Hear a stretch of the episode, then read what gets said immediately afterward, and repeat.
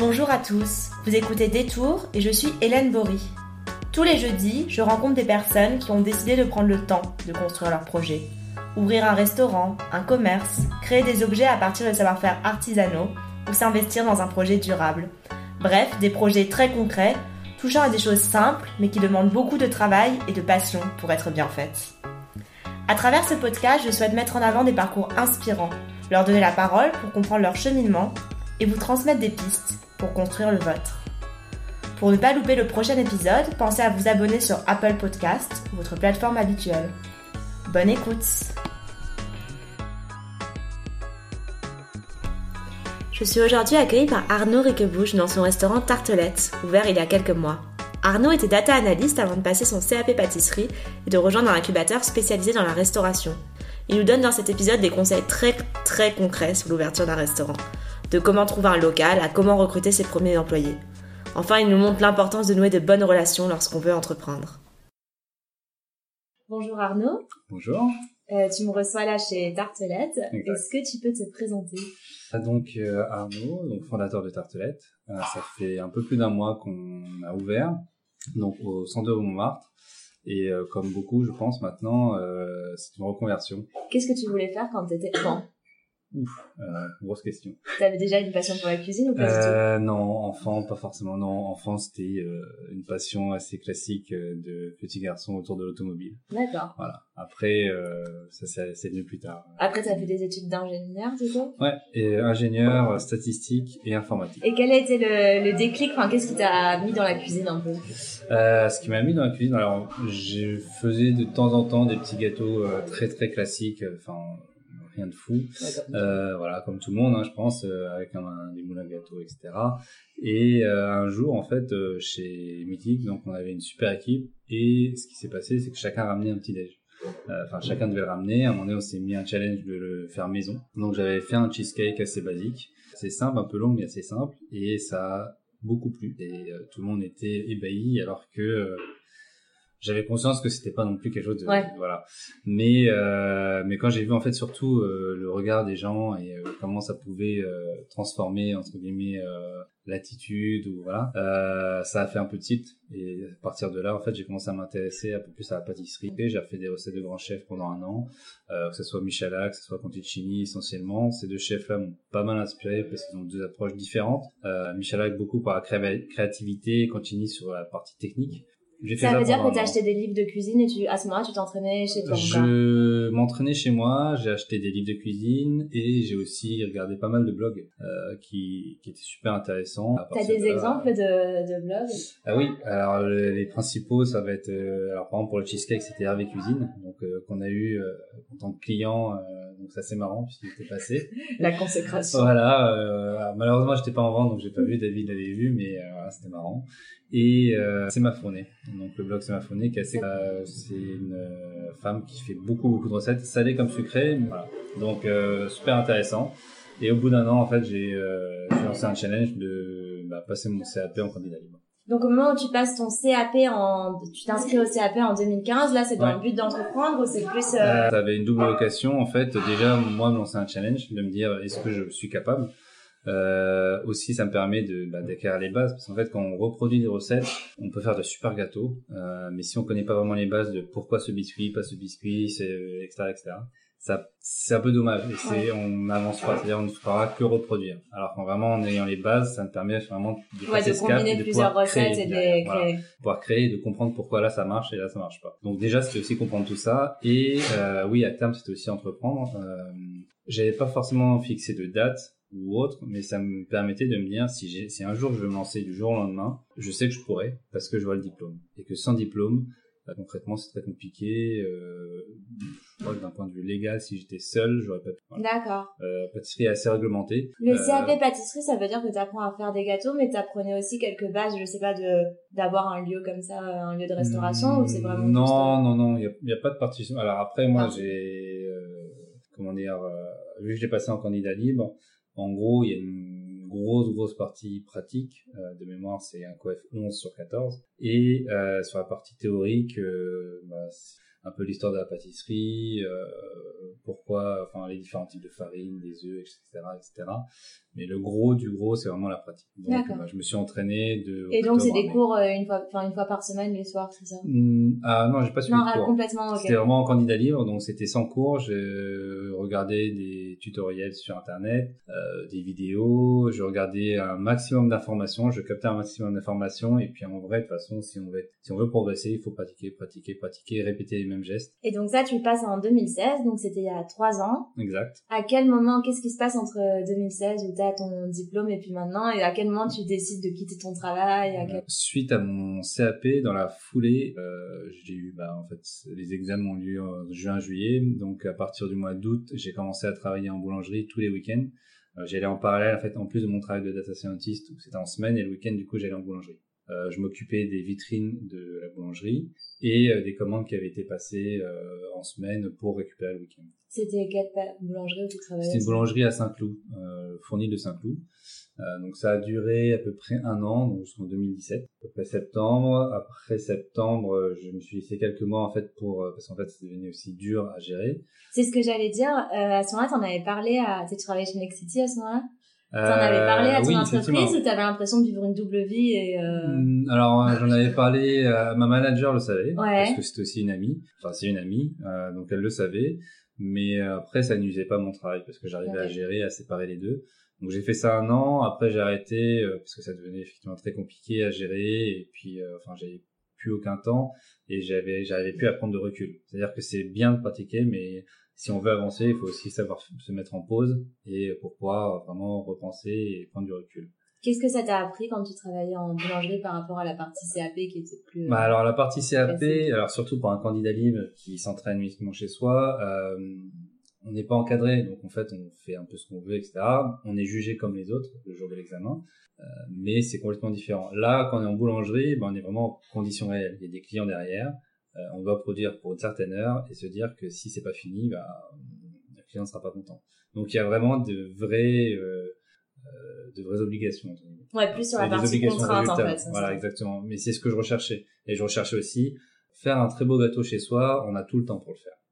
Euh, le faire en mode euh, boulangerie ou pâtisserie en, en production, euh, bah, tous les temps sont très courts en fait. On se rend compte que tout va très vite et qu'il faut forcément gérer plusieurs choses en même temps. Et donc, comment est né le, le projet derrière ça? Parce que là, donc, donc en fait, tu travailles pendant un an, tu passes ton CAP pendant un an de travail chez toi, un an en boulangerie. Exactement. Et après, il y a encore deux ans avant l'ouverture. Euh... Ah, il y a encore deux ans, parce qu'on arrive à, à peu près en septembre 2017. Donc, euh, sur la fin d'année 2017, j'ai pris mon temps juste pour moi. Euh, j'ai continué à pratiquer pour des amis, anniversaires, mariage. Et en fait, arrivé début 2018, tout début 2018, j'ai un ami qui m'a parlé d'un d'une sorte de conférence euh, donc euh, sur la reconversion. Donc euh, j'y suis allé un peu, enfin j'ai failli ne pas y aller parce qu'il faisait vraiment très très moche, il faisait froid, enfin, c'était vraiment tout début janvier donc c'était vraiment pas le temps idéal. J'y suis allé et au final j'en suis ressorti vraiment bluffé parce que ça répondait exactement à toutes les questions qu'on peut avoir quand on veut se lancer dans la restauration. Ça parlait vraiment, ouais, c'était reconversion dans la, dans la restauration. Dans la restauration. Oui, c'était reconversion dans la restauration et c'était hyper concret pas vraiment de blabla, c'était vraiment très concret. Enfin, c'est exactement ce que je recherchais. J'ai toujours recherché quelque chose de concret. Et pour moi, en fait, ça répondait à tout ce que je voulais. Maintenant, j'étais pas prêt parce que j'avais pas le projet. C'était organisé par qui cette euh, Ça s'appelle Service Compris. D'accord. Euh, donc euh, tous les six mois, ils lancent des appels à candidature pour se lancer dans la restauration. Donc ça, c'était pour euh, eux se lancer eux-mêmes en tant qu'accélérateur.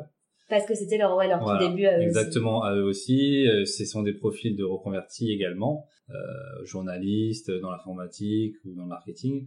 Et euh, ça fait euh, à peu près 10 ans qu'ils sont dans la restauration du coup et qui ont une grosse expérience, un gros réseau et qui ont eu, euh, enfin, qui ont de bons restos et qui ont, qui sont aussi plantés et du coup, ils ont ce recul nécessaire. Parce que jusque-là, ils, ils aidaient des restaurateurs, mais pas spécifiquement dans la dans la, C'était plus euh, du conseil, euh, comment dire, ponctuel. Ouais, pas de la reconversion au début, c'était plutôt au fur et à mesure. Voilà, c'était, je sais pas, demain, un restaurant vient les consulter en disant, aidez-moi, j'arrive pas, je sens ça. Là, c'est vraiment, aider les personnes qui veulent se lancer dedans. Et donc, il parlait de quoi, par exemple, à cette conférence ah, C'est tout bête, mais les ratios dans la restauration à respecter, euh, comment trouver un financement, euh, enfin, vraiment toutes les étapes importantes euh, quand on veut se lancer dans la restauration. Ouais, super concrète. Et c'est super concret, donc ce qu'on voit à la télé, ce qu'on connaît ou autre, c'est vraiment une toute petite surface de l'iceberg. Et là, en fait, je voyais tout ce qu'il y avait derrière et euh, je trouvais ça super intéressant. J'étais captivé. Euh, et à la fin, du coup, euh, bah, il y avait un appel à candidature sur lequel je n'ai pas postulé parce que je voulais pas me lancer pour me lancer, surtout que j'avais pas un projet, concret, etc. Donc je me suis laissé du temps. au début, je comptais me lancer plutôt dans un an. Enfin, du, coup, enfin, comment dire? Maintenant, en fait. Ouais, plutôt postuler dans un an, donc plutôt postuler pour à peu près début 2019. L'année est passée, j'ai continué euh, bah, à faire des, des, anniversaires, des goûters pour euh, pour mon ancienne entreprise donc mythique, des choses comme ça. Et en été 2018, été 2018, euh, bah, pendant les vacances, je me suis vraiment penché sur la question. Euh, j'ai pas arrêté d'y réfléchir, de poser la chose, etc. Euh, à rentrer vraiment de manière très concrète. Euh, j'ai été aussi, j'ai demandé aussi pas mal de conseils à un ancien prof entrepreneur de HEC. D'accord. Qui connaît très bien tout ce qui est business plan, etc. Donc, pour pouvoir postuler, il fallait présenter un business plan, un projet très concret et avoir des choses réalisables. Voilà, qu'on soit déjà bien avancé. À partir de là, en fait, bah, j'ai travaillé quasiment tout l'été. Tout l'été 2018, j'étais dessus pour que à peu près début septembre, je candidate. à la suite de cette candidature, j'ai été rappelé. À ce moment-là, tu avais déjà le nom de tartelette Non, non, tout ça, en fait, tout ça, c'est arrivé après. C'est-à-dire que même même l'idée des tartes en tant que telle, euh, c'était à moitié vrai. C'est-à-dire que fin juillet, euh, moi, dans l'idée, vu que j'avais passé mon CAP pâtissier, dans l'idée, c'était de faire des, des tartes salées, donc ce qu'on fait actuellement, et des pâtisseries à côté. Mais du coup, c'était, ça pouvait être, enfin, c'était pas forcément des tartes sucrées. Ça pouvait être un entremets euh, ou autre. Ça, c'est arrivé un peu après. Mais du coup, je suis arrivé avec ouais, ça. C'était moins monoproduit. C'était, c'était pas monoproduit. C'était vraiment, en fait, l'idée des tartes de base était la même, c'est-à-dire que je voulais vraiment m'en servir comme support et travailler les tartes salées comme une pâtisserie de manière à ce que lorsqu'on voit visuellement, on se dit waouh c'est joli et ça donne envie et tout ça tout ça. Euh, donc ça c'est arrivé bien après, mais du coup quand j'ai candidaté, euh, je m'étais rapproché d'une amie pour euh, candidater à deux. La personne qui m'avait aidé sur le business plan avait conseillé de me rapprocher avec un associé et de se présenter à deux plutôt que tout seul. Euh, chose que j'ai fait. Euh, donc on a candidaté à deux, on a été pris. On est passé devant un jury composé d'avocats, de financiers, de restaurateurs, du fondateur d'Omnivore aussi, Luc Dumanger, qui a été assez tatillon il avait raison sur euh, sur tous les points. De toute façon, c'est quelqu'un qui a une très grosse expérience. Donc voilà, il y avait du beau monde dans dans le jury. Euh, en sortant de ce jury, j'étais pas forcément convaincu parce que je me disais que euh, il y avait eu quand même pas mal de questions très pointues auxquelles on n'avait pas forcément réfléchi autant. Et en fait, on a été recontacté, je pense, deux trois jours après. C'était ok, on commençait dans la foulée. D'accord. Et après, ça se découpe en 12 ateliers. Chaque atelier, c'est comment trouver son financement Là, tu travailles encore pendant ça Là, je travaille toujours. Okay. Voilà. Donc, en fait, les ateliers avaient lieu tous les mardis ou mercredis soirs, donc de 3 heures. Okay. Euh, et du coup, bah, chaque atelier avait un thème particulier à aborder. En plus de cela, il y avait aussi des, des ateliers pratiques, donc des sessions terrain. On est allé à Rungis, on a vu Delphine Plisson, on a vu euh, Chef Etchebest, alors Christian Etchebest.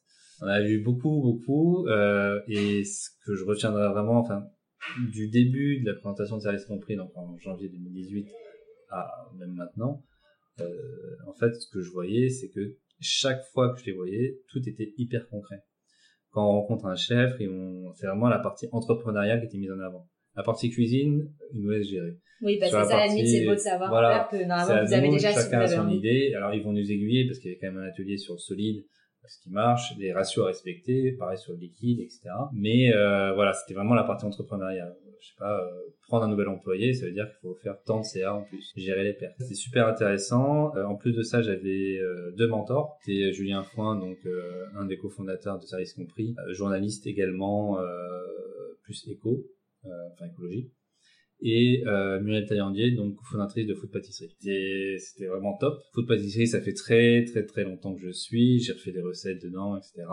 Puis, ça, enfin, je trouve que ça a largement démocratisé la pâtisserie. Et au final, euh, par exemple, là, actuellement, on propose des tourtes. Et le fait de recentrer autour des tartes, Julien l'a suggéré, suggéré. Et par exemple, proposer des tourtes, Muriel a insisté pour en avoir parce que, en fait, elle trouve que c'est un peu dommage qu'on n'ait pas forcément sur Paris, en tout cas des bonnes. Enfin, j'ai été pas mal, enfin, j'ai été bien ouais, ils avaient l'expérience et la connaissance du marché euh, pour dire, euh, bah, ça, ça manque ou ça, ouais ouais c'est sympa mais il y en a déjà plein et exactement en fait le positionnement de base était un peu, un peu trop hybride un peu trop bâtard et pas assez euh... lorsqu'un client rentre faut que tout soit clair pour lui il a surtout pour une affaire du midi à la base. C'est ce que j'allais dire, surtout dans un quartier comme ça où il y a tellement de concurrence. Il y a énormément de concurrence. Il y a, beaucoup, il y a un grand marché de clients, mais il y a beaucoup de concurrence. Exactement, il y a beaucoup, beaucoup de concurrence, ce qui fait que quand on rentre, il faut que ça soit très clair. Et euh, c'est pour ça, en fait, qu'on a recentré sur les tartes. Euh, et à ce moment-là, on n'avait toujours pas de nom. Enfin, on en avait plein, sauf qu'on discutait avec euh, mon associé. Finalement, l'association a pris fin au bout de deux mois. C'est ce que j'allais dire, c'est toujours ton associé?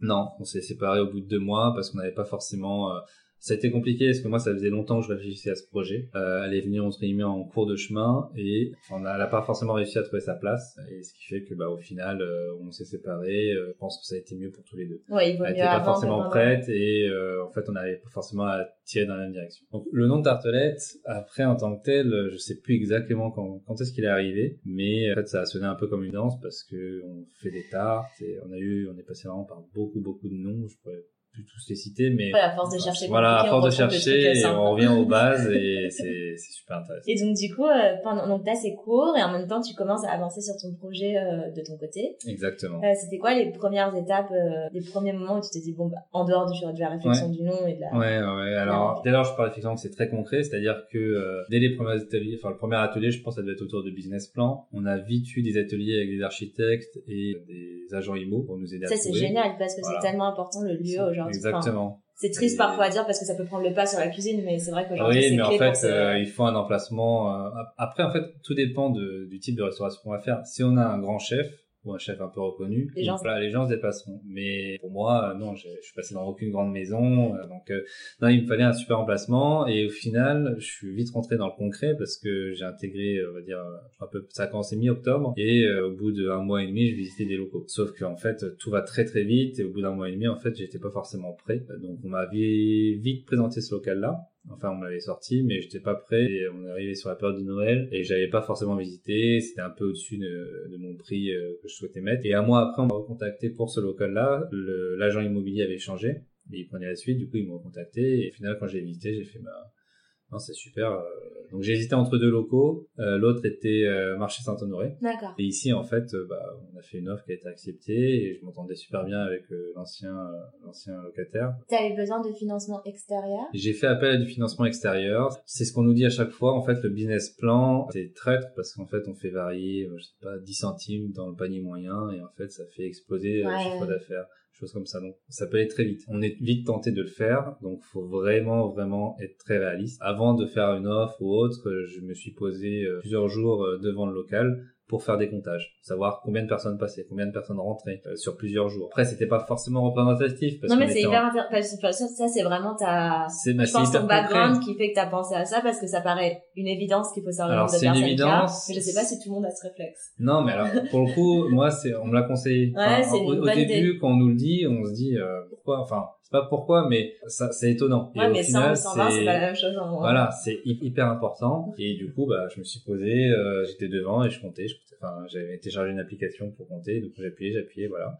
J'ai fait ça plusieurs jours et euh, au final ça a confirmé ce qu'il y avait écrit parce que dans l'annonce il y a écrit il y a X clients mais en fait on ne sait pas réellement. On a besoin de vérifier et de se dire parce que c'est un gros investissement. Par rapport au business plan initial c'était au-dessus de mon budget sauf que c'était un super emplacement et je le voulais absolument. Donc à partir de là j'ai regardé ce dont j'avais besoin pour emprunter niveau banque et après j'avais besoin aussi d'avoir plus d'apports donc j'ai fait appel à des invests mais c'est quand je parle d'investisseurs, c'est des amis et mes parents. C'est notamment la campagne que tu as fait sur Ulule ou la campagne Alors Ulule, c'est arrivé bien après. C'est vraiment arrivé sur la fin. Non, là, c'était vraiment, euh, j'en parlais à des amis proches qui en parlaient même à d'autres personnes, etc., etc.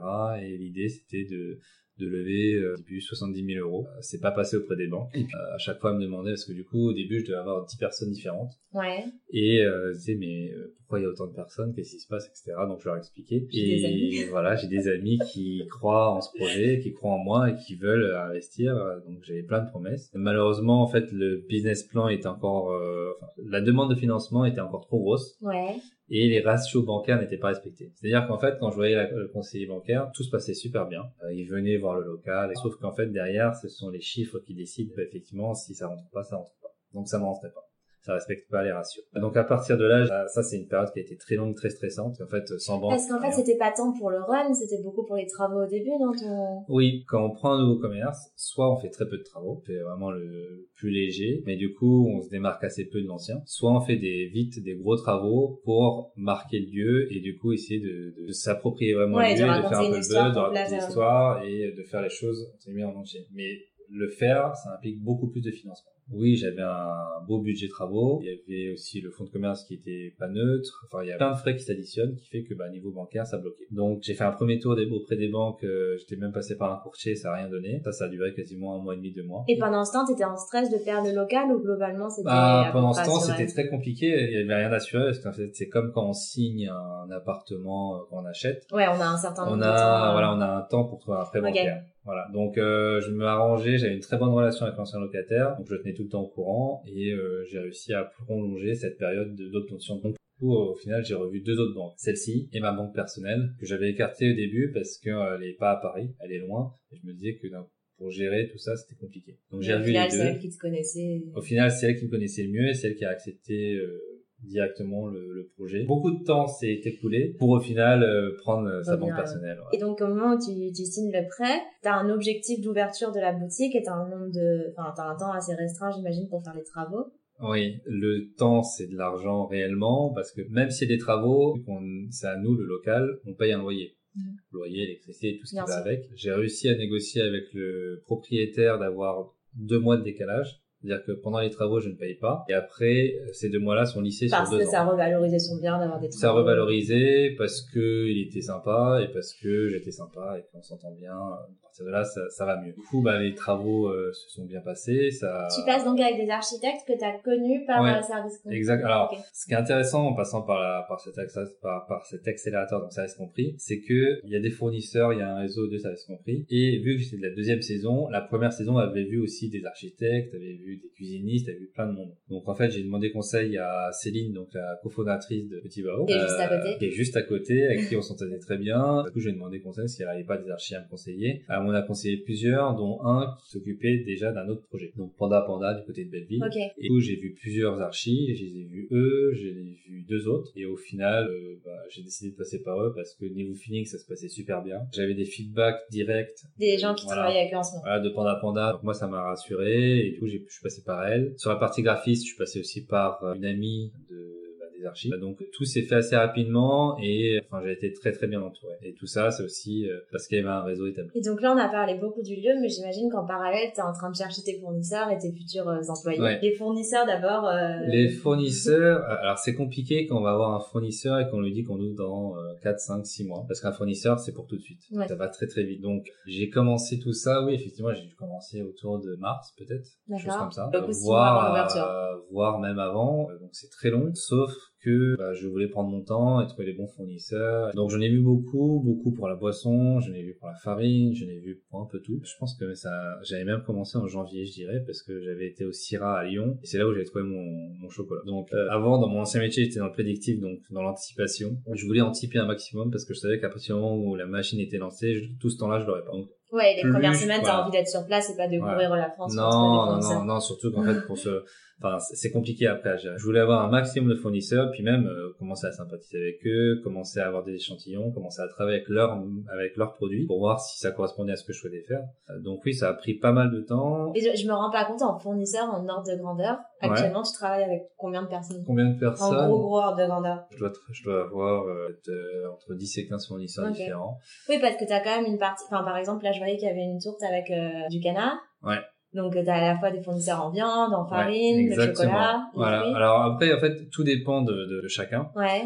On peut, enfin, il y a des grandes centrales qui existent où on peut prendre tout au même endroit. Il y a certains produits que je prends chez eux, notamment tout ce qui est produits d'entretien. Après, par exemple, tout ce qui est viande, je passe par un fournisseur. Euh, en fait, c'est bah quand j'avais été chez Panda Panda, euh, j'avais demandé, j'avais pris un plat et j'avais trouvé que la viande était super bonne vraiment super bonne. Et euh, du coup, bah, j'ai demandé le fournisseur et en fait, ce fournisseur-là euh, fournit déjà aussi Petit Bao, euh, Panda Panda.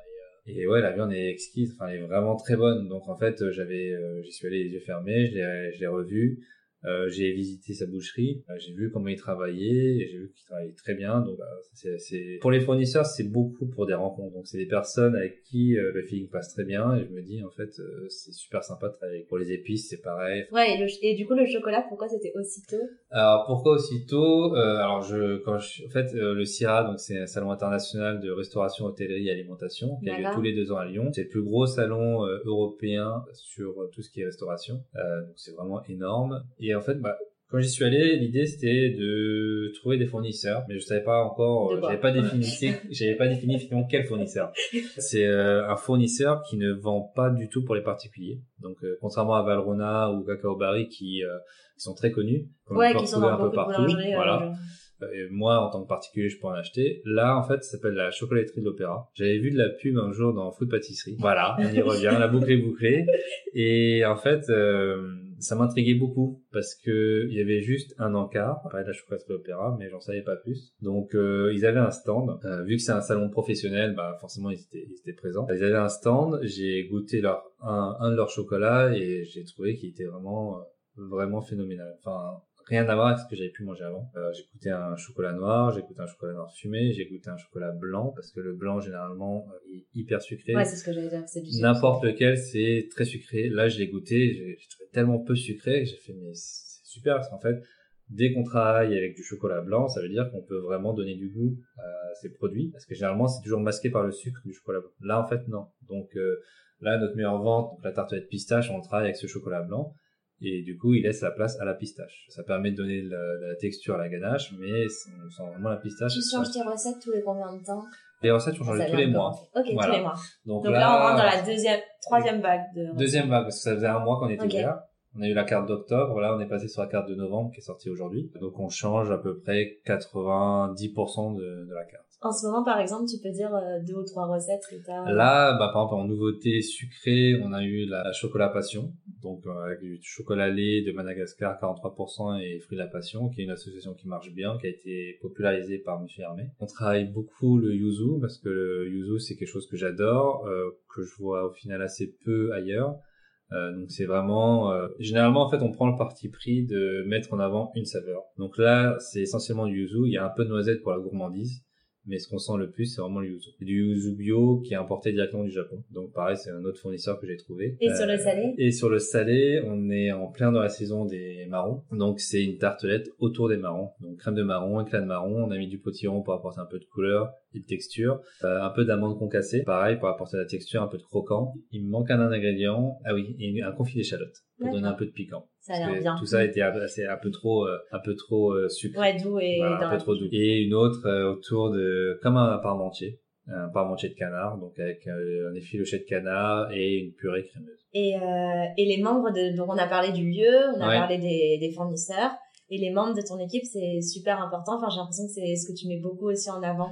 Alors, je mets beaucoup en avant parce que, parce que sans l'équipe, n'importe quel restaurant ne tourne pas. J'ai pris, pareil, beaucoup de temps à recruter. J'ai commencé tôt. Parce Et par comment? Comment? Alors, le comment est compliqué au début parce qu'en fait, on a besoin de dimensionner l'équipe. On ne sait pas, on a besoin d'une personne, deux personnes, trois personnes. Donc, rien que ça, ça a été un casse-tête. C'est-à-dire que euh, tout dépend de, euh, on ouvre combien de jours par semaine? Donc, on ouvre cinq jours, six jours, sept jours. Du coup, il faut euh, se dire, bah. Ouais, les plages horaires. Ouais, les plages horaires. Est-ce que en, euh, je sais rien, en 7 heures, j'aurais produit suffisamment pour tenir la journée? Ça, c'est compliqué. Donc, au début, j'étais parti sur, je crois, recruter deux personnes. Finalement, trois personnes, c'était bien. Euh, ça rentrait dans les cases du business plan. Donc, euh, c'était parfait. Et au début, ce que je voulais, c'était uniquement des profils pâtissiers qui puissent cuisiner. Alors non, pardon. Au début, c'était un pâtissier et un cuisinier.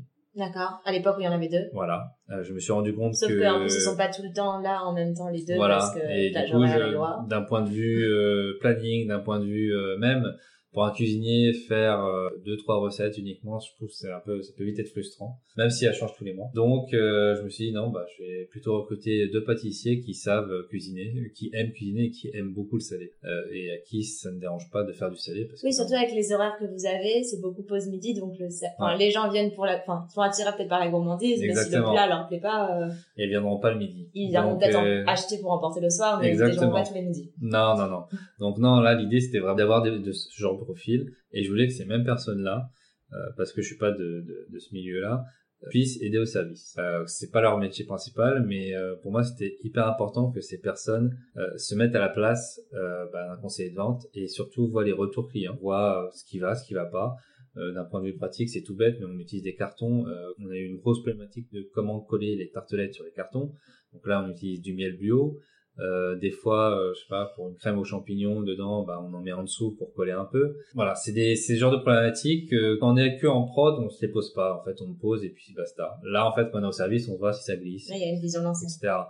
Et puis même, euh, je trouve que c'est, c'est valorisant pour quelqu'un qui est en prod de vendre ses propres produits. Ah, parce qu'il voit les clients. Exactement. Et c'est quand même ça le moment sympa Donc, euh, je trouve ça super sympa. Et euh, oui, en termes de recrutement, euh, ça s'est fait au fur et à mesure. les personnes que j'avais recrutées au début, enfin une personne que j'avais recrutée qui finalement s'était désistée. La première personne que j'ai recrutée, c'était Gabrielle, qui est une amie de Céline. D'accord. À la première rencontre, en fait, le feeling est super bien passé. On avait la même vision et du coup, bah, elle me suit depuis, je crois, mars. Elle était en reconversion aussi. C'est aussi une reconversion. Alors en cuisine, c'est que de la reconversion. Moi-même. Et ça, c'était vraiment une volonté au début, ou finalement, tu t'es ah, rendu compte que dans l'approche, vous étiez, Voilà, en fait, c'était pas du tout une volonté, euh, il n'y avait pas de filtre.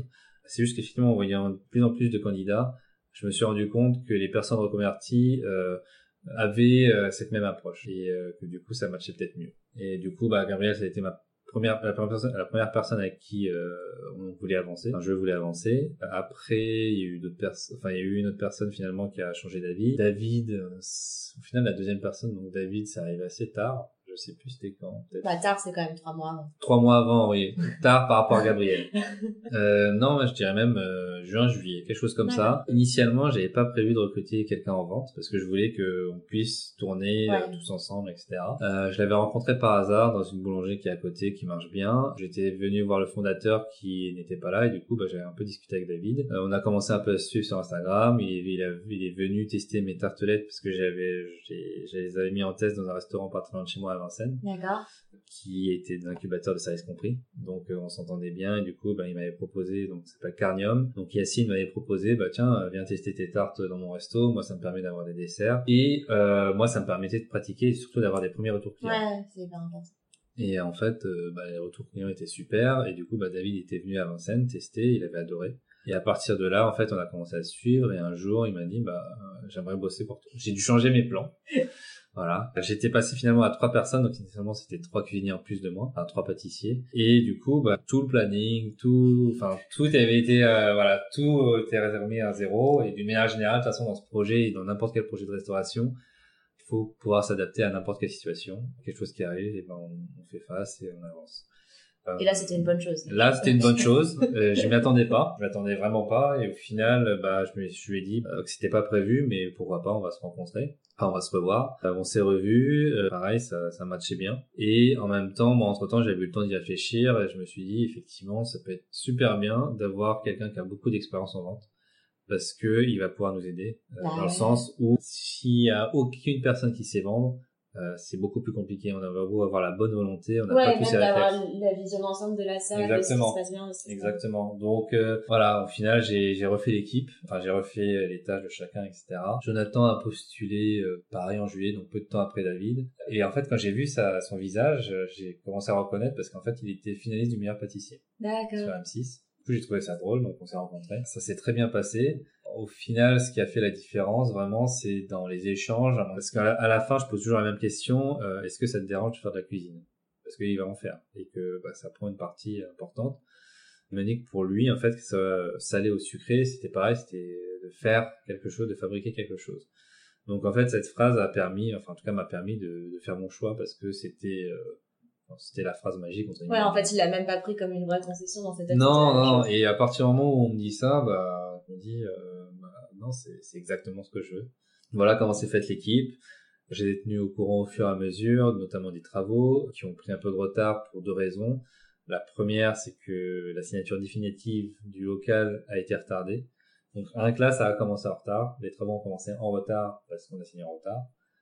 Euh, au fur et à mesure que les travaux avançaient, bah, il y avait de, des petites demandes de ma part parce que en fait, je me rends compte que ça, ça serait bien de l'avoir. Plein de petites choses, plein de petites choses qui, se, qui sont ajoutées, qui ont décalé au fur et à mesure les travaux, mais euh, euh les archis ont très bien suivi les travaux. Ouais, j'étais très très présent sur les travaux ici. Et donc la première journée, est-ce que tu te, enfin, tu te rappelles forcément de ta première journée euh, d'ouverture de tartelettes Alors euh, ça s'est fait en deux trois fois, on va dire, parce qu'il y a eu une première soirée d'inauguration qui a été assez euh, assez compliquée à gérer. C'est-à-dire que les travaux se finissaient, je crois, jeudi, euh, vendredi ils faisaient des retouches, et j'avais programmé depuis un certain temps une soirée d'inauguration au samedi. D'accord. Une soirée d'inauguration pour remercier les différents investisseurs qui étaient qui avaient participé depuis le début et qui y croyaient depuis très très longtemps. Et je voulais pas la décaler. Euh, sauf qu'effectivement la, la veille euh, c'était assez chaotique. Euh, il y avait des fuites euh, de plomberie à l'étage. Si c'est juste des fuites, ça va. Sauf qu'en fait le problème c'est que ça a été des infiltrations jusqu'au sous-sol. Et dans la cuisine, euh, les canalisations étaient bouchées. Ce qui fait en fait que ah quand on lançait de la vaisselle ou autre, l'eau remontait. Donc c'était euh, assez euh, chaotique. Au début, euh, quand je demandais l'avis de chacun, ils voulaient reporter. enfin, quand je dis chacun de l'équipe, David, Gabriel, Jonathan, pour eux c'était quand même très compliqué de travailler. enfin, pour eux, ils ne voyaient pas ouvrir comme ça. J'ai quand même pris la décision de maintenir. donc, bah, on m'a dit après, ils m'ont dit, nous, ça nous semble compliqué mais euh, c'est toi qui décides. Si tu décides qu'on ouvre quand même, enfin qu'on fait l'inauguration, on te suivra à fond. Donc on l'a fait, on l'a maintenu, on l'a sorti. L'inauguration s'est super bien passée. Tout le monde était très content. Vous aviez combien de personnes du coup? Initialement on devait être 30, finalement on était 50. Je pense que je suis monté peut-être euh, une heure après le début de l'inauguration. J'ai vu, enfin je, ouais, c'était tellement euh, gros rush, c'était compliqué. Et en plus, le lendemain, euh, j'ai eu la bonne idée de programmer une pré-ouverture pour les participants du LUL. Donc, il fallait enchaîner le lendemain. C'était. Euh, Et en plus, les participants du LUL, c'est plus 50 personnes. J'imagine que c'est plus. C'était non, c'était à peu près 50 personnes aussi. Et au final, on était ouvert un peu comme une comme une pré-ouverture. Si des passants voulaient venir, bah, ils pouvaient passer. Donc euh, oui, c'était assez euh, assez. Et entre temps, les ouais non, vous avez préparé aucun des travaux à ce moment. Non, entre temps, c'était toujours bouché. Bah, c'était le week-end, donc c'était compliqué. Après, euh, l'entreprise générale est vite intervenue dans la semaine. Euh, Et la vraie ouverture La vraie ouverture, elle devait intervenir lundi. Finalement, euh, j'ai pris la décision sur les conseils de l'équipe de décaler à mercredi. Donc on a décalé de deux jours, ce qui nous a fait énormément de bien. Déjà, ça m'a permis un peu de souffler. Ouais. L'entreprise est intervenue, ils ont dû casser le sol, creuser. C'était assez compliqué. Le premier jour, bah, il y avait un gros trou dans la cuisine parce qu'ils étaient en train d'intervenir, nous ils étaient en train de cuisiner à côté. Ils sont intervenus, mais euh, c'est quelque chose qui existait déjà avant. Donc ils ont tout remplacé, euh, ils ont super bien bossé et du coup en fait c'est tout bête mais de mettre euh, je sais pas un gros seau d'eau dans l'évier et que tout s'écoule sans que ça déborde bah ça j'étais super heureux. C'était mieux que le premier client. Voilà, exactement. Oui non la première semaine a été hyper euh, sportive mais voilà là ça rentre dans l'ordre toujours d'autres surprises, mais là, il n'y a plus de grosses surprises comme, comme le début. Et comme tu n'as plus de grosses surprises, tu es en train de t'en préparer de nouvelles. Euh, Parce que là, donc, vous êtes en, enfin, salon de thé euh, pour les midis aussi, pour l'après-midi. Dès le matin, c'est ouvert en oui. Alors, il y a juste le lundi, enfin, samedi, dimanche, lundi, on est fermé le matin. Ouais, d'accord. Euh, notamment le lundi, parce que le lundi est une journée plus calme. Puis ça nous permet aussi de préparer tout ça tranquillement. Euh, le reste de la semaine, on est ouvert le matin pour les petits neiges. Et là, vous préparez en plus euh, d'autres projets. Euh, tu m'avais parlé de cours de cuisine. Ouais. Alors ça, pareil, c'était prévu dès le début, mais alors, je le disais déjà, mais c'est encore plus vrai maintenant que je suis à la place d'un restaurateur. Les clients décident. Les clients décident, c'est-à-dire que initialement, par exemple, je voulais lancer des brunchs très rapidement. Je me suis rendu compte que sans brunch, ça marchait très bien le week-end. Euh, notamment le samedi qui cartonne alors qu'on n'a pas de brunch. Et les cours de pâtisserie, je voulais les lancer plus tard et au final, il y a pas mal de demandes par rapport aux cours de pâtisserie parce que en fait, euh, c'est aussi comme ça on tâte le terrain. Donc on en parle un peu aux clients, on leur dit oui, euh, bah, cet espace là où on est actuellement, c'est ici où on fera des ateliers de cours de pâtisserie. Et beaucoup de personnes qui nous disent ah bah j'ai hâte que vous le fassiez parce que moi j'aimerais venir. Donc oui, on va relancer, j'espère début 2020. Les cours de pâtisserie, le principe, c'est juste au cours ou ça serait vraiment des genres de sessions sur plusieurs euh, soirs? Très bonne question. Merci beaucoup, j'y avais pas forcément pensé. Euh, du coup, ça va me faire travailler encore plus. J'ai peut-être proposé deux formules, du coup, grâce à toi. Initialement, c'était plus sur un cours de deux heures. Un cours de deux heures où euh, on va faire une recette. Je sais pas, faire une, tarte, une tarte aux fraises. Ça va être préparer des madeleines, préparer des préparer plein de choses, je sais pas. Ça, en fait, chaque atelier aura des recettes différentes. en groupe très restreint, donc 3-4 personnes, plus le prof. D'accord, ouais, c'est vraiment restreint. Parce que souvent, des cours comme ça, ça va être un peu moins de 10, mais 3 Non, là, c'est 3-4 personnes, c'est plus intimiste. L'idée, c'est que euh, le prof soit disponible pour chacun. Pour les débutants, ou si quelqu'un... En fait, je pense qu'on aura plusieurs niveaux. Il y aura les débutants et les personnes qui veulent aller un peu plus loin. C'est aussi pour ça que tu as des prises un peu partout sur la table. C'est vraiment bah, pour mettre des robots pâtissiers, des plaques de cuisson, tout ça. Donc l'idée, c'est que bah, en deux heures, ils fassent une recette et qu'après, dans le coin cosy, ils puissent la déguster. Et après, qu'ils repartent avec la recette, etc. etc. Voilà. Et donc ça, c'est une idée. Il y en avait d'autres quand tu dis les clients ont plein d'idées, trop d'idées. Les clients ont plein d'idées. Euh, les clients m'en suggèrent beaucoup, comme toi. Euh, non, l'idée, c'est aussi bah, de travailler aussi avec les entreprises. Il y a beaucoup d'entreprises dans le coin. Donc, euh, bah, de gérer, ça soit des petits déjeuners, des goûters, choses comme ça. Après, il y a un gros projet, mais qui plus dans 2-3 ans, qui est l'ouverture d'un deuxième, qui ne se fera pas en France, qui sera plutôt au Japon. Voilà. Mais là, c'est vraiment un projet plus long terme J'avancerai plus, je pense, l'été prochain, parce que je vais faire un voyage et euh, l'idée, c'est de pouvoir euh, bah, un peu voir ce qu'il y a déjà sur place et euh, commencer à prendre des contacts. Pourquoi Pourquoi le Japon Parce que ma compagne est japonaise, que bah, qu'elle parle couramment les deux langues, que ses parents sont bien implantés à Kyoto, donc il y a une ville qui est la ville traditionnelle au Japon par excellence. J'y suis allé il y a deux ans, j'ai adoré. Et euh, l'idée ce serait de d'ouvrir là-bas qu'elle puisse aussi gérer cette boutique. Et euh, que bah, ses parents, donc mes beaux-parents, euh, puissent m'aider dans ce projet. C'est super intéressant puis même j'ai pu en discuter cet été. Alors j'étais pas au Japon cet été, j'étais en Corée. mais en fait, j'ai discuté avec un ami ma compagne qui connaît le marché coréen et japonais, où il nous disait, bah, par exemple, demain tu t'implantes en Corée, ça va être une clientèle qui va vite venir chez toi, mais qui risque de vite, de, vite te zapper. Au Japon, la différence, c'est que la clientèle sera beaucoup plus dure à conquérir, mais une fois que tu l'as conquérie, euh, enfin une fois que qu'elle est là, en fait, elle va être très fidèle. Je pense que je vais forcément solliciter le réseau de services compris pour euh, pour avoir des pâtissiers qui sont déjà installés sur place au Japon, euh, notamment c'est tout bête hein, d'un point de vue fournisseur. Alors je sais que par exemple pour le chocolat, j'aurais aucun souci. Euh, mais euh, je sais pas, moi, la farine actuellement, elle vient de Seine-et-Marne. Est-ce que lui livre au Japon? Je suis sûr que non. Ouais, et puis est-ce que c'est vraiment la bonne démarche aussi de Non, je pense pas. Donc pour moi, l'idée, exactement, à d'autres personnes locales là-bas. Il y a des produits, je pense, que je ferais forcément importer de France. Euh, à part si je trouve des bons producteurs sur place, euh, mais par exemple de mémoire, euh, rien que pour le beurre, c'est un peu compliqué. Il n'y a pas énormément de pays hein, qui, qui, ont du beurre, c'est souvent de la margarine. Donc voilà. Après, je verrai, je m'adapterai, on verra. Et enfin, j'ai hâte. C'est pas pour tout de suite. si ça dé... enfin Actuellement, c'est plus moi qui freine ce projet parce que je préfère me concentrer d'abord sur Paris. Voilà. Ouais, et puis d'être vraiment rentable, Exactement. bien implanté. Exactement. Okay. Et de construire la marque. Et euh, j'ai quelques, bah, j'ai quelques petites dernières questions qui sont plus tant sur Tartelette, plus sur toi. D'accord. Euh, sur ce qui t'inspire. Euh, qu'est-ce que tu lis? Alors, je suis pas un grand lecteur. Je suis pas un grand lecteur à la base. Par contre, tout ce qui est livre de pâtisserie, j'en lis beaucoup pour m'inspirer aussi bien des recettes, donc des associations, que euh, l'histoire de, de pâtissiers, euh, etc. Là actuellement, bah, ce week-end j'étais au salon, enfin ce week-end, oui ce week-end j'étais au salon du chocolat, donc j'ai acheté un livre, le livre de Nicolas Bernardet. J'avais fait un cours avec lui qui est super intéressant, donc c'est un meilleur de France basé je crois à Colombes, enfin, qui est vraiment son livre c'est une mine d'or. Et je lis aussi son, enfin, la biographie de Philippe Conticini qui est sortie il y a pas très longtemps, il me semble, donc, qui s'appelle Cochon de lait. Donc, voir un peu toute la démarche, pourquoi il en est arrivé là, tout ça. Donc, euh, voilà. Et dans le passé, j'ai lu effectivement des, des livres sur la, sur la reconversion. mais c'est intéressant parce que pour quelqu'un qui se reconvertit, j'ai l'impression que tu es très inspiré quand même par des, enfin, par des figures assez classiques de la pâtisserie. Oui. Bah, après, je m'inspire de, comment dire, il y a plein, plein, plein de pâtissiers euh, qui sont très, très inspirants. Moi, le premier vraiment à m'avoir inspiré, ça a été Michalak, parce que ce que j'admirais chez lui, c'était vraiment la partie euh, créative. Euh, à l'époque, euh, il venait d'ouvrir son café, enfin c'était une pâtisserie Faubourg Poissonnière. À l'époque, il faisait un nouveau gâteau tous les jours. Donc tous les jours, le gâteau changeait. Ça s'appelait les Fantastiques et tous les jours, la recette était différente. Et je trouvais ça euh, fabuleux. Je trouvais avoir une telle créativité, je trouve ça fou.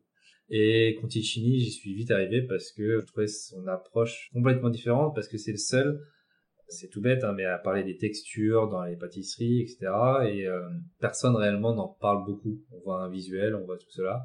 Mais au-delà du visuel, c'est vraiment, moi ce que je recherche dans chaque euh, pâtisserie, c'est d'avoir vraiment un jeu de texture. Un jeu de texture parce que j'ai pas envie que le gâteau euh, soit plat, soit tout mou ou tout dur ou autre. par exemple là, si je prends la pistache, je veux qu'il y ait un peu de tout, donc que ce soit qu'il y ait du moelleux, qu'il y ait du croquant, euh, qu'il y ait, que ce soit doux aussi, enfin qu'il y ait toutes ces saveurs là pour que marier ensemble, ça soit super. Voilà. Et on parle plus souvent des saveurs, c'est vrai, que des textures. Exactement, on parle beaucoup des saveurs, des associations, euh, c'est la base. Hein.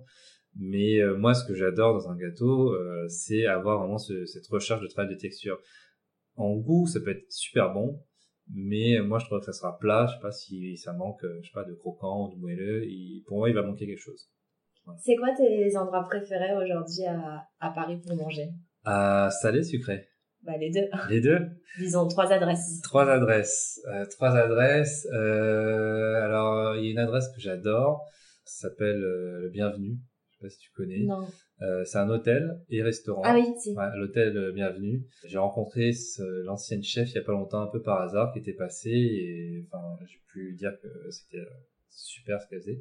C'est l'idée de faire des petites tapas, mais des petits formats qui sont super bien cuisinés avec du bon vin à côté, donc euh, ça c'est top.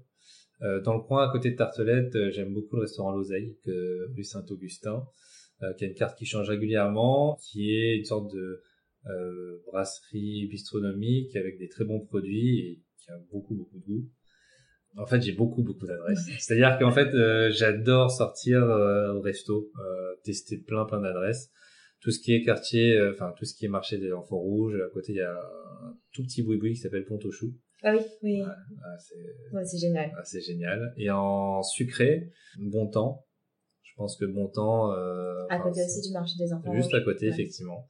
Ça cartonne. Euh, j'ai connu bon temps avant qu'ils aient leur euh, petit jardin sucré. Non, ça je confonds.